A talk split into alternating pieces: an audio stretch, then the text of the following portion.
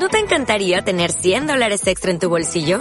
Haz que un experto bilingüe de TurboTax declare tus impuestos para el 31 de marzo y obtén 100 dólares de vuelta al instante. Porque no importa cuáles hayan sido tus logros del año pasado, TurboTax hace que cuenten. Obtén 100 dólares de vuelta y tus impuestos con 100% de precisión. Solo con Intuit TurboTax. Debes declarar para el 31 de marzo. Crédito solo aplicable al costo de la presentación federal con TurboTax Full Service. Oferta sujeta a cambios o cancelación en cualquier momento.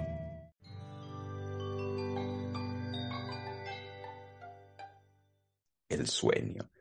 Sé que es algo que le preocupa a la gente, ¿sí? Nadie duerme bien y eso no es bueno, lo naturalizamos y no es bueno. Así que vamos a hablar un poquitito sobre el sueño y los sueños y vamos a hablar del tiempo y del sueño, comenzando por las preguntas más obvias del tiempo. Usted preguntará, ¿por qué dormimos, verdad? Pero también preguntará, ¿cuánto debemos dormir? ¿Y por qué no, cuándo dormir?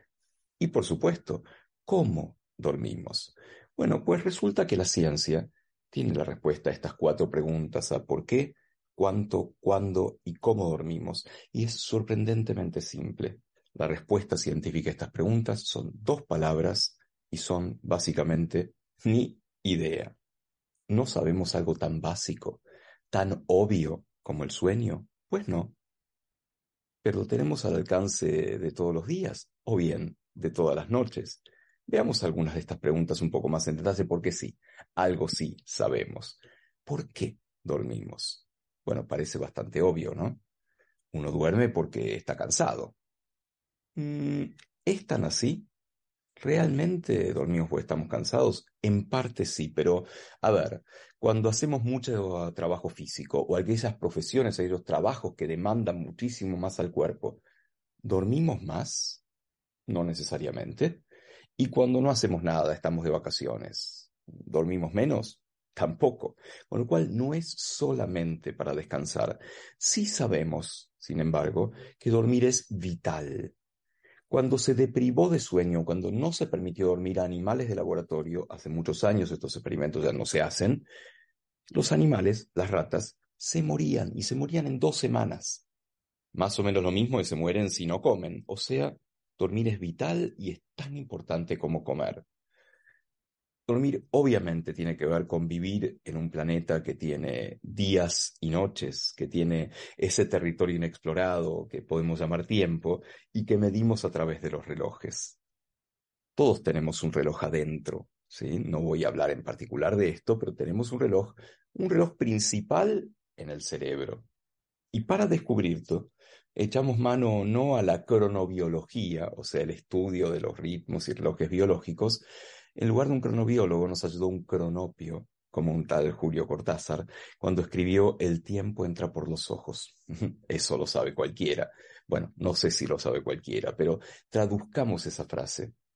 Imaginemos que no tenemos idea de dónde está ese reloj, pero sabemos que se tiene que poner en hora con la luz, se tiene que sincronizar con la luz. Por lo tanto, ¿cómo buscamos el reloj? Nos disfrazamos de luz, entramos a través de los ojos y vemos dónde va a parar.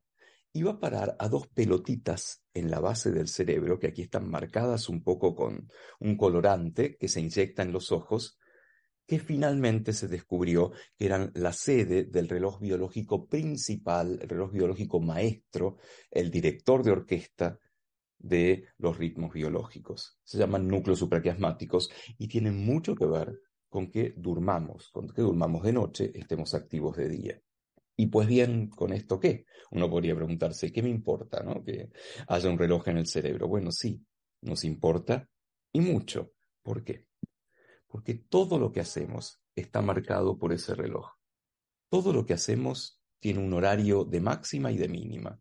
Aquí están marcadas distintas eh, funciones fisiológicas o distintos comportamientos que te dice que hay horarios en los cuales rendís mejor o peor, que tu corazón funciona mejor o peor, que ciertas hormonas se secretan de día o de noche o a la madrugada, que eh, tu tiempo de reacción, que la presión arterial, que el corazón, que todas las funciones biológicas, las funciones cognitivas, las funciones comportamentales tienen un horario en el cual funcionan de manera óptima o máxima y otro en el cual no. Así que somos un reloj con patas. Todo lo que hacemos está en función de ese reloj. Pero ¿cuándo tenemos que dormir? Bueno, esto también tiene que ver con el reloj. ¿Por qué somos bichos diurnos? Básicamente porque cada especie se va adaptando a un momento del día que tiene que aprovechar. Y nosotros evolucionamos como animales diurnos para estar activos de día, aprovechar el sol, salir a buscar recursos y guardarnos de noche y protegernos de noche. Y esta es la generalidad del caso, pero también hay variaciones entre las personas. Si decimos que hay personas mucho más nocturnas o noctámbulas, y en la jerga las llamamos búhos, y por el contrario, personas mucho más matutinas o mañaneras, y las llamamos alondras. Cualquiera de nosotros sabe, obviamente, si es más matutino o más vespertino. Bueno, esto también tiene que ver con el reloj biológico, es una mezcla de costumbres, una mezcla de cultura. Por supuesto que hay culturas más matutinas y más vespertinas. En América Latina somos particularmente vespertinos, solemos hacer todo bastante tarde. Y también tiene que ver con lo genético y lo fisiológico. Ese reloj, ya un poquito de fábrica, viene marcado para ser más matutino o más vespertino. Hay personas que son extremadamente alondras o extremadamente búhos, y en algunos casos eso tiene un componente genético, hereditario, que se puede pasar de persona en persona, de familia en familia. Hasta se ha dado el caso que una persona alondra extrema conozca a una persona búho extremo y se casen. Bueno, en tales ocasiones, obviamente, los hijos son un milagro. No hay forma de entender que puedan aparecer. Bueno, esto se da, tiene que ver con cómo nosotros nos movemos en el mundo, tiene que ver con nuestro nicho ecológico de ir más temprano o más tarde. No solo eso, vamos cambiando a lo largo de la vida. El caso más obvio son los adolescentes. Los adolescentes son típicos búhos, tienden a hacer todo mucho más tarde. Y uno piensa que es cultura. Claro, que salen a cualquier hora, se quedan chateando con los amigos, la previa de una fiesta es a la medianoche. Bueno, sí, hay mucho de cultura, pero esa cultura se basa en una necesidad biológica de hacer todo más tarde. Y como veremos un poquitito más adelante, esto choca absolutamente con que los horarios de la escuela sean muy tempranos. La escuela secundaria empieza excesivamente temprano, siete y veinte, siete y media de la mañana. Y los chicos están literalmente dormidos. Bueno, eso es algo que tenemos que atender a través de políticas públicas y pensarlo un poco mejor. ¿Y cuánto debemos dormir? ¿Cuánto se recomienda que una persona duerma? Bueno, el promedio que se recomienda para adultos es de no menos de siete horas por noche. El promedio para adolescentes es de no menos de ocho horas por noche. Y el promedio para niños y niñas es de no menos de nueve horas por noche. Y dormimos sistemáticamente y sustancialmente menos que eso. De hecho, se ha calculado que estamos durmiendo aproximadamente una hora menos que hace 50 años y dos horas menos que hace 100 años. Es mucho esto. En un ciclo de sueño de siete horas, robarle una hora o dos es muchísimo. Es más, podríamos hacer un ejercicio imaginario y extrapolarlo. Si esto siguiera así, les cuento que hacia el año 2758 no dormimos más. Bueno, no, eso no va a ocurrir, pero fíjense lo terrible que es esta pérdida de horas de sueño. ¿Y cómo dormimos? Acá la respuesta es la más sencilla de todas, porque la verdad que, ¿cómo dormimos? Mal.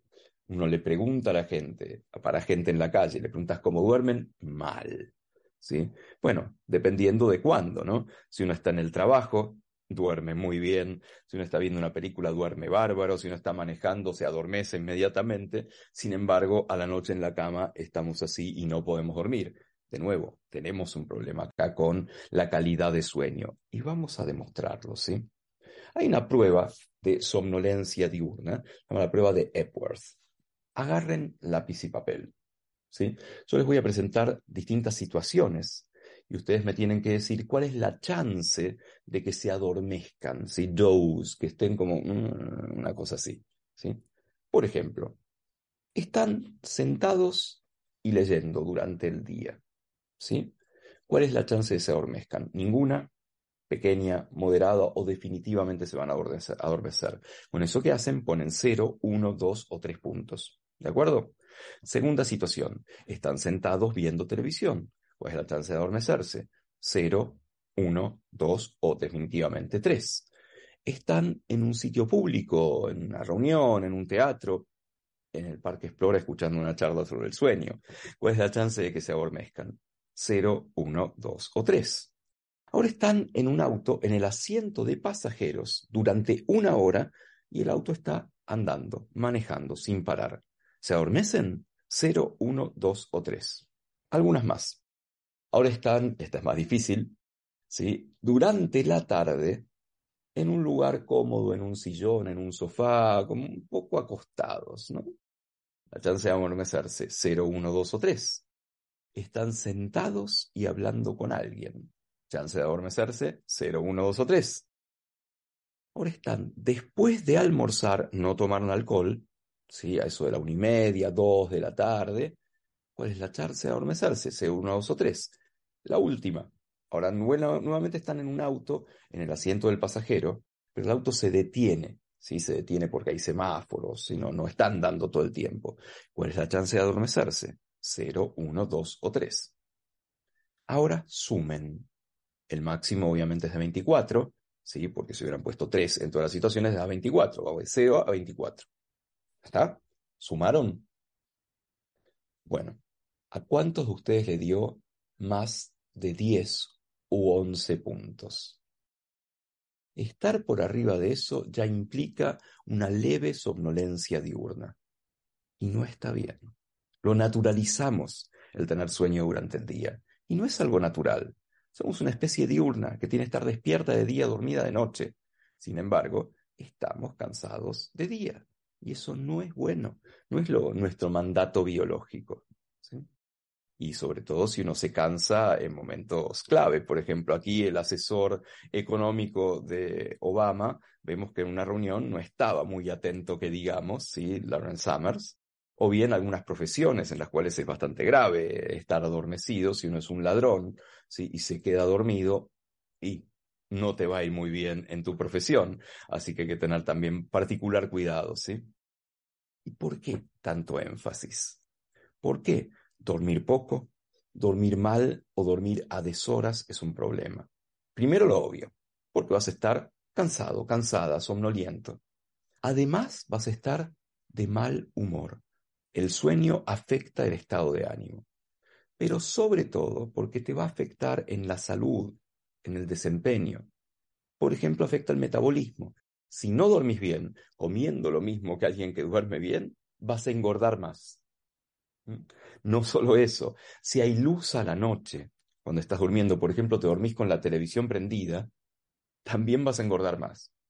Era eso, claro, no es los fideos que me comía a la noche, no, no, era la luz prendida. Bueno, no, no, no exageremos tampoco. El sueño también sirve para consolidar la memoria y el aprendizaje. Si mañana tenés un examen y no estudiaste, lo peor que puedes hacer es quedarte estudiando a la noche porque es la garantía de que no te vas a acordar de nada. En todo caso, estudia una sola cosa y roga que te tomen esa sola cosa, ¿sí? Pero realmente el sueño afecta al metabolismo.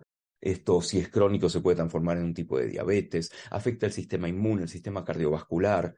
Por supuesto, si uno está cansado, es menos productivo y tiene más accidentes. Es más, la falta de sueño es muy cara para un país. Se calcula que nos cuesta entre un 1 y un 2% del PBI, del Producto Bruto Interno del país, el no dormir bien por costos eh, de salud, por la baja en la productividad, por más accidentes. Así que vayas es importante el sueño. De hecho, ¿sí? esto de no tener tan claros los días y las noches, por ejemplo, que haya tanta luz a la noche, lo que se denomina contaminación lumínica nocturna, en principio no es bueno, no es bueno ni para nosotros ni para otros animales y plantas que están ahí afuera. La luz mala es la luz nocturna, sobre todo la luz de las pantallas, ¿sí? la luz que todos nos llevamos a la cama, la luz de la tablet, la luz del celular, la luz del televisor. Esa luz tiene un color, una longitud de onda, que es más o menos verde azulada, azulina, y es la luz que más estimula el reloj biológico y le dice que es de día. Por lo tanto, ¿qué dice el reloj? Está todo bien, seguí de largo, seguí despierto, seguí mirando tele o la tablet o lo que fuera, y comprimís mucho más las horas de sueño con todos los problemas que ya vimos hace un rato. Hay muchos problemas de sueño. Uno podría ser no dormir, el insomnio, o el problema en quedarte dormido. Tiene una causa, ¿saben cuál es? El amigo número uno del insomnio, el enemigo número uno del sueño, es el estrés, es la ansiedad. Con lo cual, cualquier técnica que tengamos para mejorar el estrés, bienvenida sea. Si tanto sea meditar, leer un libro, ¿sí? Este, hacer algún ejercicio o lo que fuera, contar ovejas, escuchar alguna música, bienvenido sea. A veces uno sí puede dormir, pero en las horas extrañas, lo llaman trastornos del ritmo circadiano del sueño. Si uno está trabajando en turnos rotativos, ¿sí? Eh, o bien si no se sincroniza bien el reloj, etc., hay otras formas de mejorar este trastorno. Y también hay trastornos asociados que ahora vamos a ver, como el no respirar bien durante el sueño, que se denominan apneas del sueño. Las apneas del sueño son extremadamente comunes. Aquí vemos un accidente muy famoso con una Argentina, un accidente de autos, y vemos que el conductor está básicamente dormido, un conductor con cierto grado de obesidad, sobre todo en el cuello, y no podría prever que seguramente tenga algún tipo de apnea, o sea que no respira bien durante la noche. ¿sí? Y básicamente esto es mucho más común en hombres que en mujeres y afecta alrededor del 5% de los hombres. O sea, 5 de cada 100 hombres pueden tener apnea del sueño. ¿Cómo se puede saber? Bueno, un, un delator de la apnea del sueño es el ronquido.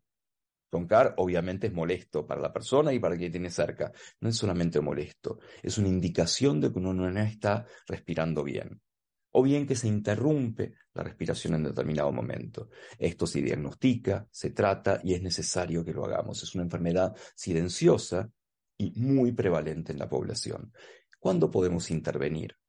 Esto? Bueno, obviamente hablábamos hace un rato de los cronotipos. Si uno supiera que es más matutino, más vespertino, tenderá a hacer las cosas críticas más a la mañana o más a la tarde, por supuesto. O bien eh, elegirá un trabajo nocturno o le irá mejor en con ciertas rotaciones, etc.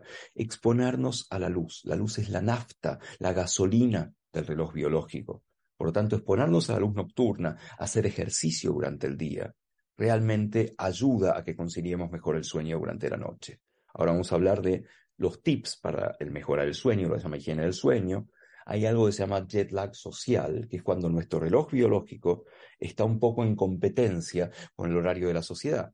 Los adolescentes, que los hacemos despertar muy temprano y en realidad ellos quisieran dormir hasta un poco más tarde. ¿sí?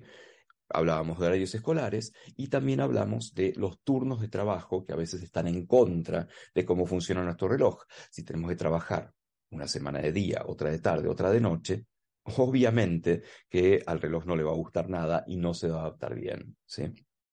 La verdad es que estar con mucho sueño encima es equivalente a tener grados no permitidos de alcohol en sangre.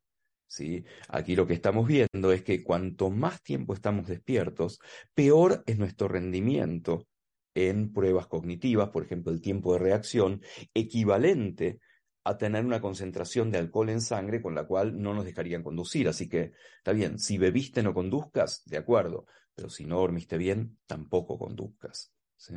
Por supuesto, también está relacionado con los accidentes. Los accidentes viales, en su mayoría los accidentes fatales, ocurren durante la noche, cuando no estamos preparados para responder bien. Si entre las 2 y las 4 de la mañana, nuestro cuerpo no está preparado para reflejos, para tiempo de reacción inmediato, etc. Por tanto, hay muchos más accidentes. ¿sí?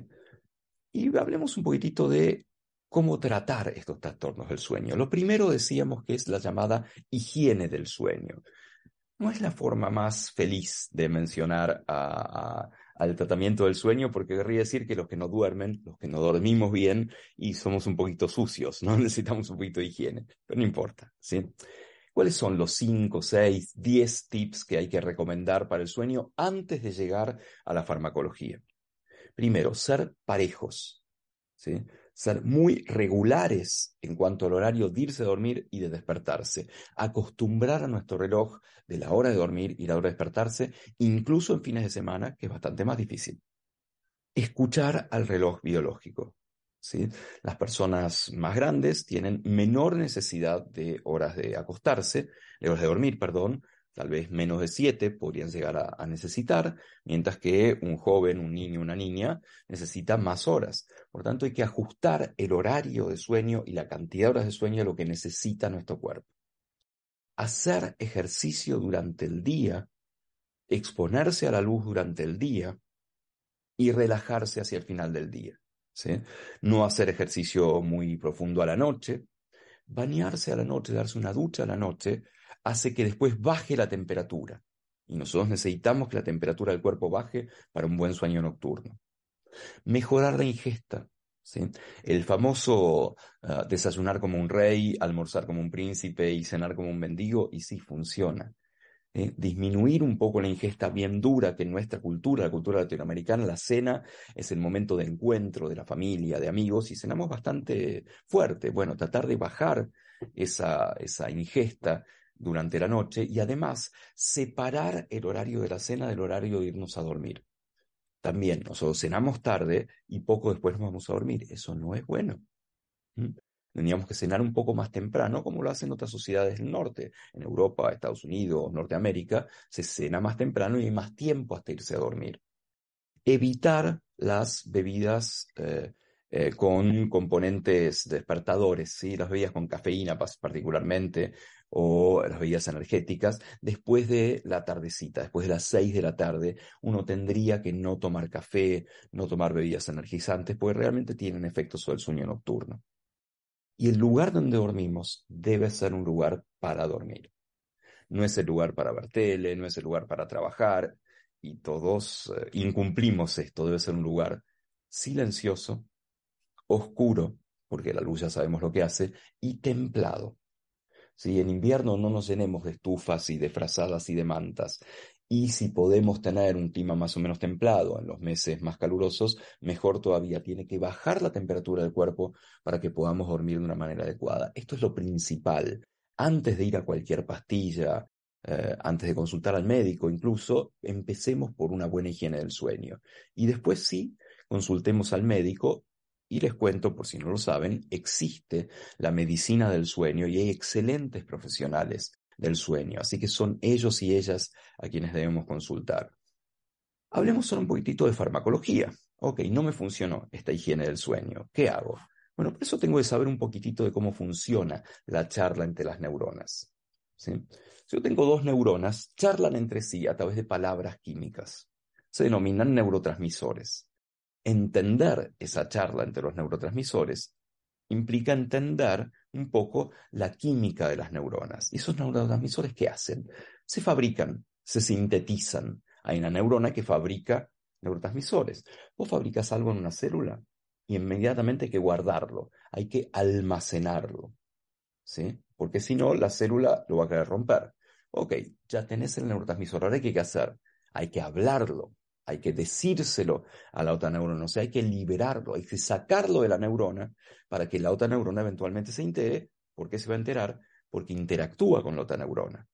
Le dice algo a la otra neurona. ¿Está bien? ¿Ya está todo? No, falta una, una cosa muy importante. Ya lo fabricamos, ya lo liberamos, ya interactuó. Ahora hay que decirle, bueno, ya está, para de actuar, porque si no va a seguir actuando. O sea, hay que terminar la acción. Síntesis, almacenamiento, liberación, interacción, terminación de la del neurotransmisor. Salite sería la regla mnemotécnica. ¿Por qué? Les cuento esto, porque esta, estas charlas entre neuronas son la base de la psicofarmacología, son la base de lo que tenemos en el botiquín, en el baño o en la cocina en casa. ¿sí? Los fármacos, los psicofármacos, aún los que actúan sobre el sueño, afectan a esta charla entre neuronas, a estos neurotransmisores. Los fármacos que actúan sobre el sueño hacen exactamente lo mismo, afectan algún paso de la vida del neurotransmisor. ¿sí? ¿Y qué fármacos tenemos? Bueno, hablábamos de que el enemigo del sueño es la ansiedad, por lo tanto, obviamente, tendremos que considerar a los ansiolíticos, aquellos que bajan la ansiedad, como las benzodiazepinas. Pero eso depende de la dosis. Una dosis baja de algunas benzodiazepinas te puede bajar la ansiedad, una dosis más alta ya pasa a ser hipnótico, o sea, ya te hace dormir. Las benzodiazepinas son posiblemente los psicofármacos más vendidos en todo el planeta y en nuestros países, lamentablemente, muy fáciles de conseguir. es fácil conseguir una receta para un ansiolítico o para un, hipnótico, ¿sí? para el Valium, ¿sí? para un diazepam, para un alprazolam y así sucesivamente. Tómate uno, no te va a hacer nada. A ver, son fármacos bastante nobles, ¿sí? salvo que tomemos una dosis muy alta, no tienen tantos efectos secundarios, pero son fármacos, son psicofármacos. Los tiene que recetar y los tiene que seguir un médico. ¿Mm? ¿Qué hacen estos psicofármacos? Actúan sobre sinapsis, sobre charlas inhibitorias en el sistema nervioso. Charlas que cuando hablan estas dos neuronas, en lugar de excitarse una al otra y decir, eh, acá viene, seguí el camino, le dicen, no, no, pará, calmémonos, vamos a calmarnos, ¿sí? calmémonos un poquito, no sigamos esa vía, paremos un poco. Aumentan la actividad de esas vías inhibitorias del cerebro.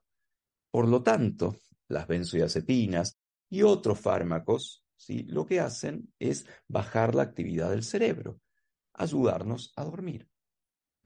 También hay ansiolíticos que no son benzodiazepinas, algunos se usan mucho para trastornos del sueño, tal vez hayan oído hablar de la sopiclona, ¿sí? la esopiclona, nombre comercial Solpidem, que básicamente también a través de un mecanismo muy similar, afecta a estas charlas entre neurotransmisores y hace que se deprima la actividad del sistema nervioso y nos dé sueño. Por supuesto, ¿sí? Si uno sigue aumentando la dosis o utiliza otros fármacos que son más potentes, ya no es que vas a estar en sueño, vas a estar directamente anestesiado, ¿sí? como se usaba en una época los barbitúricos, ¿sí? La, droga de la verdad, ¿sí? el suero de la verdad, que ella no es que te duerme, ya es un estado de conciencia mucho más eh, deprimido. Esto, por supuesto, esto no se está usando en este momento, se usa muy, en algunos casos muy particulares, sí, pero no, no se usa para dormir. Por lo tanto, en general, los primeros fármacos que, que un médico del sueño puede llegar a pensar es, bueno, bajemos la ansiedad, bajemos el estrés para que la gente empiece a dormir mejor. ¿sí? Uno podría pensar, bueno, el alcohol, ¿no? El alcohol parece que nos hace dormir. ¿Saben qué? Tiene el mismo mecanismo. El alcohol actúa sobre la misma charla entre neuronas, aumentando esa inhibición del sistema nervioso. Lo que pasa es que es más difícil controlar la dosis, controlar el efecto del alcohol y además el sueño debido al alcohol, si bien sí nos da sueño, no es un sueño normal, no es un sueño una arquitectura normal. Y ahora vamos a hablar un poquitito al respecto. Asimismo, el alcohol eh, crónico tiene efectos secundarios muy graves, con lo cual no, no, no tomemos alcohol para dormir, no va a funcionar. ¿Mm? Les decía esto de el aumento de la dosis, ¿sí?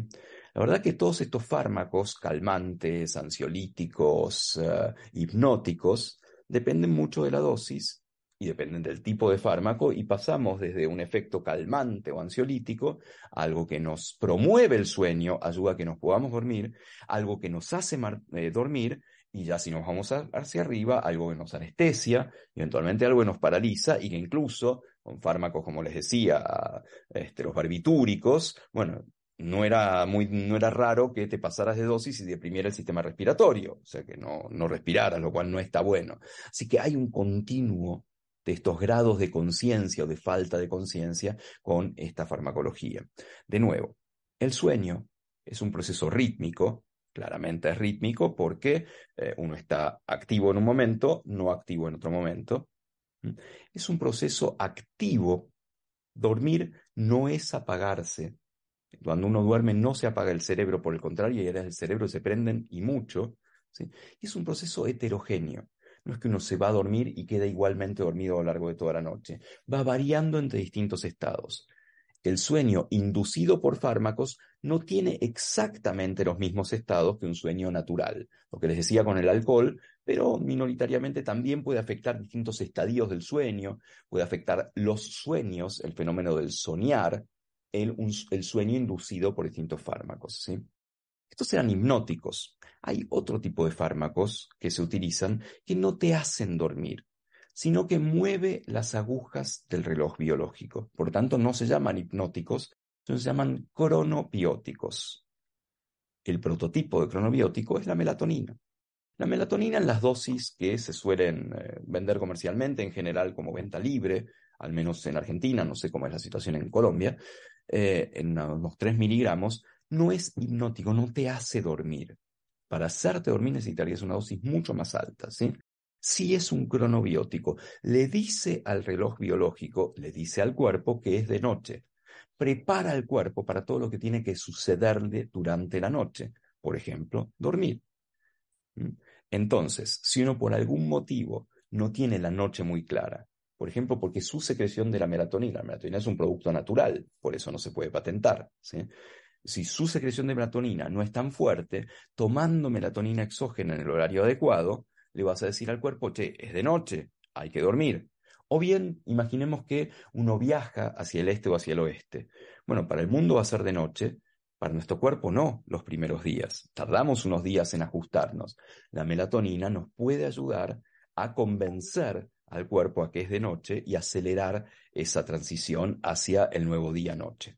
Funciona, funciona bien, no es placebo, pero hay que saber cuándo tomarla, hay que saber qué dosis tomar, cuánto antes del cambio tomarla y así sucesivamente. De nuevo, una consulta a un médico del sueño no está mal en este caso, ¿sí?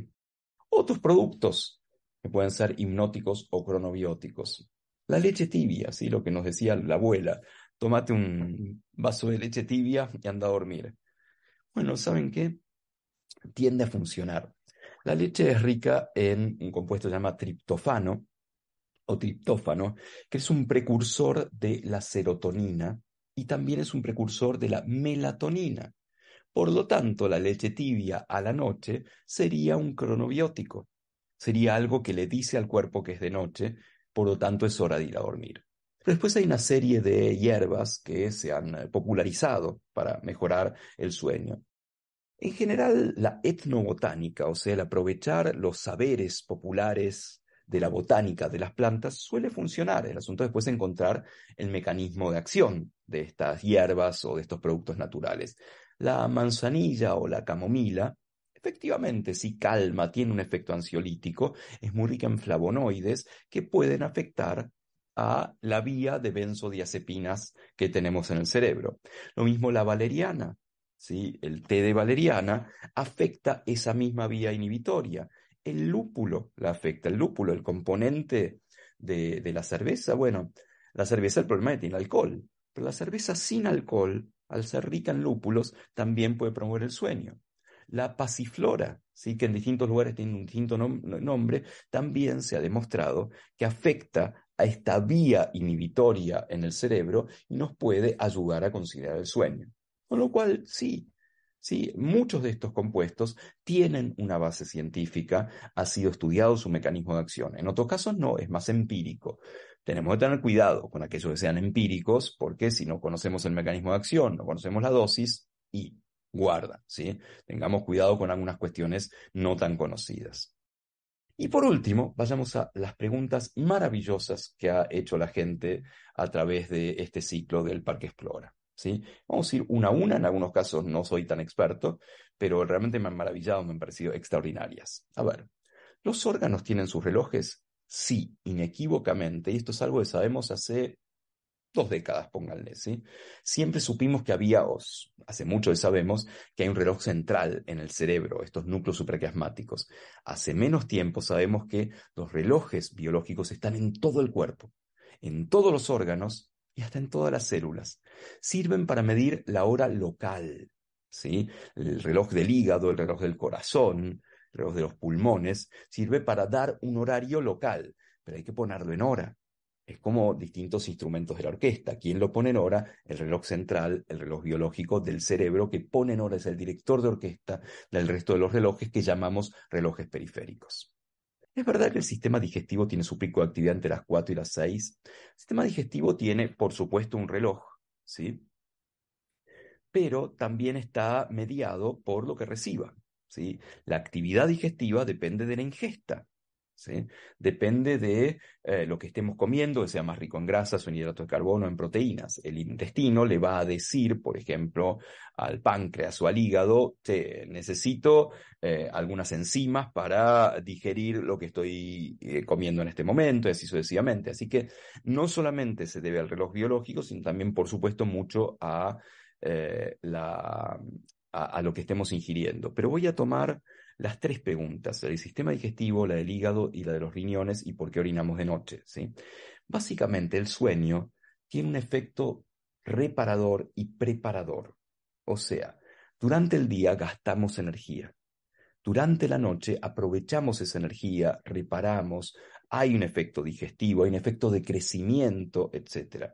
Con lo cual, por ejemplo, el hígado, que es el órgano que eh, es un poco el policía del cuerpo, ¿no? Toda la sangre pasa por el hígado y el hígado dice esto sí, esto no, esto lo rompo, esto se lo devuelvo al, resto del cuerpo. Bueno, también está actuando durante, durante la noche para todas esas funciones homeostáticas, o sea, de, equilibrio del cuerpo. ¿sí? Eh, no toda función es, nocturna. El hígado tiene distintas enzimas, distintas tijeras, algunas de las cuales tienen una actividad más diurna, otras más vespertina, otras más nocturna. ¿sí? Y no es que nos despierte a las 2 de la mañana el hígado de ninguna manera. ¿sí? Nos despierta la luz, nos despierta a dormir mal, etc. Tampoco nos despierta el sistema digestivo. ¿sí? Eh, en cuanto a, la micción, a la orina nocturna, es muy común, es más común cuanto más avanzada sea la edad, sobre todo en hombres. A ver, en principio, también tiene que ver que, con que eh, durante el día, bueno, ingerimos agua, ¿sí? Y esa agua, después de ser procesada, parte la sacamos encima, y cuando va a ser durante la noche. Y dado que eh, los músculos que controlan la vejiga se van oxidando, por decirlo de alguna manera, eh, va a costar más a la noche y nos va a dar más ganas de orinar durante la noche. Pero además, eh, hay un fenómeno que durante el, día retenemos líquidos en las extremidades, estamos más parados y la gravedad tiene su efecto, si hace que retengamos líquidos en las piernas y en los brazos. Durante la noche estamos acostados, cambia esa presión, esa cuestión gravitatoria, ¿sí? y, el, líquido, por así decirlo, se recircula y tenemos más ganas de orinar. ¿sí?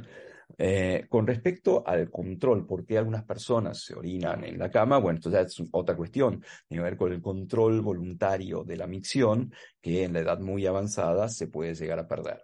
¿sí? Este, es algo natural, no, no nos gusta, pero bueno, es así. ¿sí? ¿Cuál es el reloj del cerebro y cómo funciona en el sueño ese reloj? Ya lo mencionamos, hay un reloj central en el cerebro, aunque hay otros relojes periféricos en otras áreas del cerebro, y es el que nos dice, no, nos dice, dormí, no es el que controla tanto el sueño, se controla el horario del sueño. Sos un animal diurno, de día hay que estar activo, de noche hay que dormir, y esto lo mencionamos bastante, ¿sí? Si uno toma vino por la noche, hace que uno despierte y al amanecer luego que el evento pase, no necesariamente. A ver, el vino sí deprime al sistema nervioso, te da sueño, lo mencionamos hace un rato, pero no, la arquitectura del sueño no es la normal.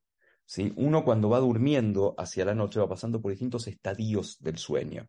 ¿sí?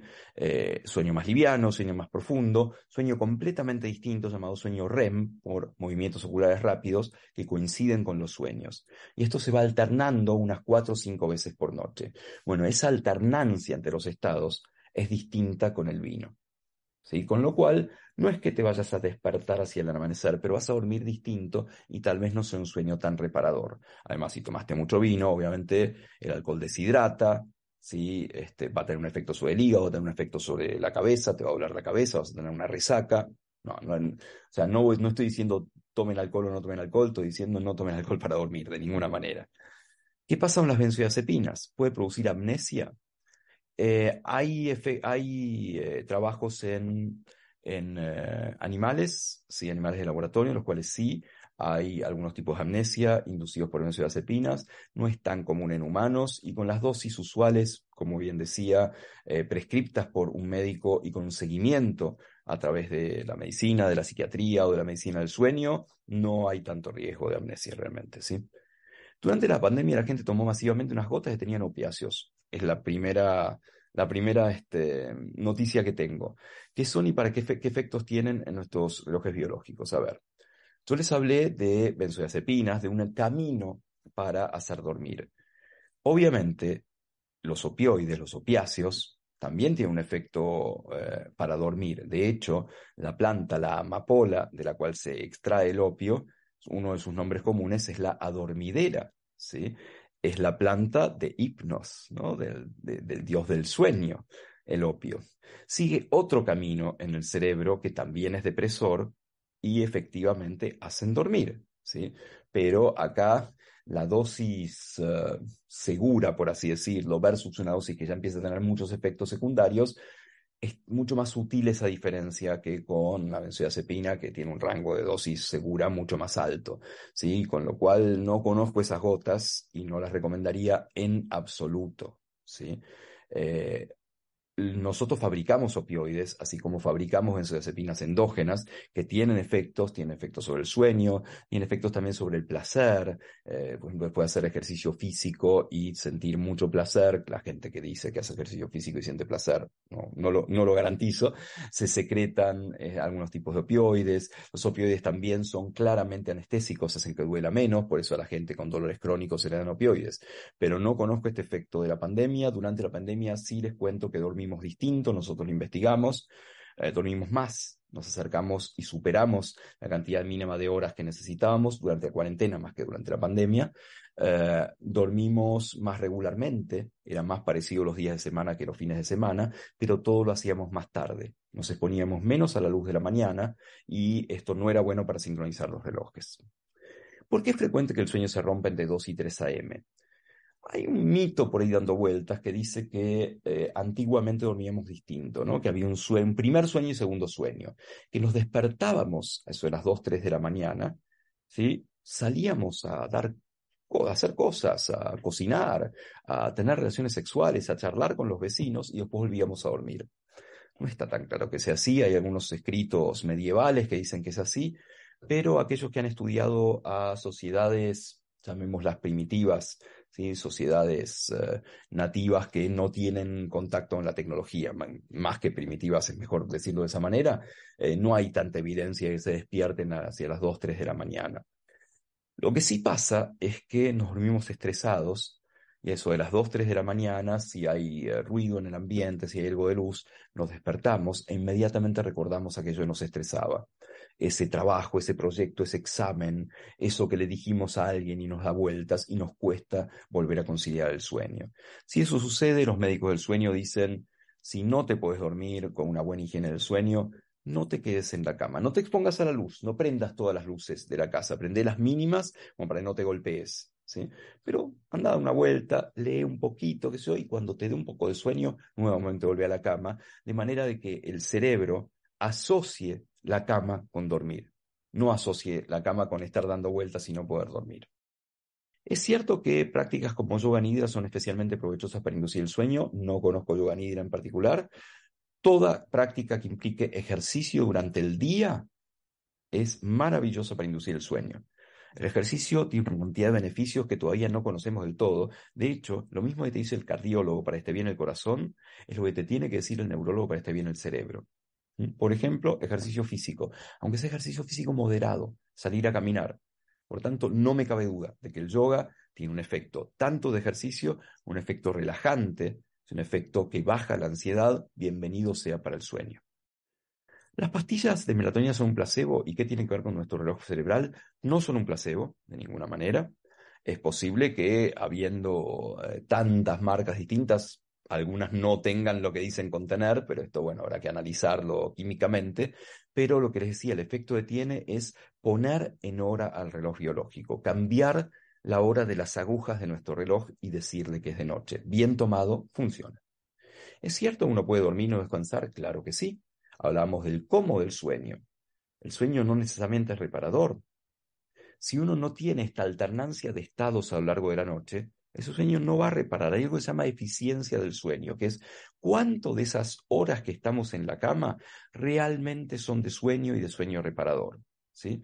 Y a veces no es tan bueno, a veces uno está ocho horas en la cama, pero en realidad el sueño real reparador es de cinco horas y no, no funciona. Hay que pensar por qué, hay que pensar qué está tomando uno, hay que pensar si hay luz afuera, hay que pensar si uno está muy estresado. Sin todo eso, el sueño no va a ser reparador. ¿Qué es la fase REM? Y es el sueño más reparador. la fase REM es Rapid Eye Movement. Cuando uno ve a alguien durmiendo, a ver que cada tanto está con los ojos cerrados, la persona está profundamente dormida, promoviendo muy rápidamente los ojos. ¿sí? En el castellano se dirá fase MOR, movimientos oculares rápidos. Si uno despierta a la persona cuando está moviendo los ojos, ¿sí? Van a pasar dos cosas. Lo primero es que le va a insultar como corresponde, eh, ¿qué haces despertándome? Pero muy posiblemente conté estaba soñando. No es la fase del sueño más reparador, es una fase necesaria para el sueño dentro de todas las otras fases. Eh, el sueño implica sueño liviano, sueño profundo, que es aquel en el cual realmente bajan todas las funciones, y sueño REM donde se activa mucho el, el cerebro, sin embargo es necesario para una arquitectura normal del sueño. Los celulares alteran los relojes biológicos, lo mencionamos. Los celulares emiten esta luz azul que afecta el sueño y la verdad que somos esclavos de los celulares. Es lo primero que vemos a la mañana y lo último que vemos a la noche y seguimos viéndolo a la noche y dormimos el celular al lado por las dudas, por si nos llaman para darnos el premio Nobel. No, no nos van a llamar para darnos el premio Nobel, con lo cual cuanto más alejado esté mejor. El insomnio puede tener un componente endocrino. El insomnio sí, claro que tiene un componente endocrino, ¿sí? Por ejemplo, si falla la melatonina, el cuerpo no va a tener tan claro que es de noche. Pero el sueño además organiza la endocrinología. Una hormona como el cortisol, la hormona del estrés, se tiene que secretar hacia el final de la noche, hacia las 5 o 6 de la mañana, para estresarnos un poquitito, ¿sí? Y poder despertarnos con ese nivel de estrés fisiológico, ¿sí? La hormona de crecimiento que hace que los niños y las niñas crezcan, se secreta de noche y con sueño. Si uno no duerme, ¿sí? o no hay oscuridad, esa hormona no se secreta bien y la gente en principio no debiera crecer tanto. Va a crecer igual, sí, pero no debiera crecer tanto, con lo cual sí claramente tiene un componente endocrino. El café, porque hay gente que toma café de noche y no se desvela. En principio el café efectivamente nos despierta. De hecho, hay una, un, consejo, ¿sí? Eh, que es muy bienvenido, que es la siesta. La siesta es muy bienvenida, pero la siesta breve. Siesta de 20 a 30 minutos se llama power nap o power siesta. Hay un concepto se llama el napuchino, o sea, una mezcla de nap, siesta con cappuccino.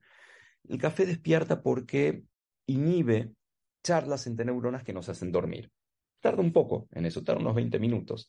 Con lo cual, si uno toma ese café y se va a dormir una siesta, y pone una alarma en media hora, se va a despertar y además la cafeína va a empezar a tener su efecto y uno se puede exponer a la luz y bienvenido sea si uno puede hacerlo. Durante la noche no. Es cierto, sí, que hay gente que toma café y no se desvela. Pero esto, como decíamos, depende de la charla entre neuronas. Y la charla entre neuronas es idiosincrática, es individual. Hay gente que tiene charlas distintas entre neuronas, por lo tanto puede afectar más o menos. Asimismo, el café, como cualquier otro fármaco, tiene un eh, componente de tolerancia, de acostumbramiento, ¿sí? de que cada vez necesitaríamos más dosis para lograr el mismo efecto. Por lo tanto, personas que están muy acostumbradas, colombianos y colombianas, nada menos con el tinto, ¿sí? tal vez el café empiece a tener menos efecto sobre el sueño con lo cual puede pasar. Pero aún así, mi recomendación es, eh, si estás teniendo problemas de sueño, trata de disminuir o eliminar el café durante la noche. El sexo descontrola nuestros relojes biológicos o los ayuda a funcionar bien. A ver, em, mayoritariamente las relaciones sexuales se dan hacia la última hora de la noche, pero esto tiende a ser un componente más bien social, es el momento en el cual la gente está más tranquila, ya terminó las actividades, si es una familia, tal vez los niños y las niñas estén durmiendo, eh, con lo cual esa, esa actividad sexual nocturna posiblemente sea más bien, este, más bien este, cultural que fisiológica. Si uno pensara en lo fisiológico, la, testosterona tiene en, en, hombres particularmente un pico de secreción hacia la madrugada, con lo cual eso justificaría las relaciones sexuales durante la madrugada. Eh, no tiene tanto efecto. De hecho, las reacciones sexuales tienen también un efecto ansiolítico, ¿sí? Las personas tienden a estar más eh, calmadas, baja la ansiedad, ¿sí? Con lo cual esto ayuda a, dormir bien, claramente, ¿sí? Eh, también hay otro efecto.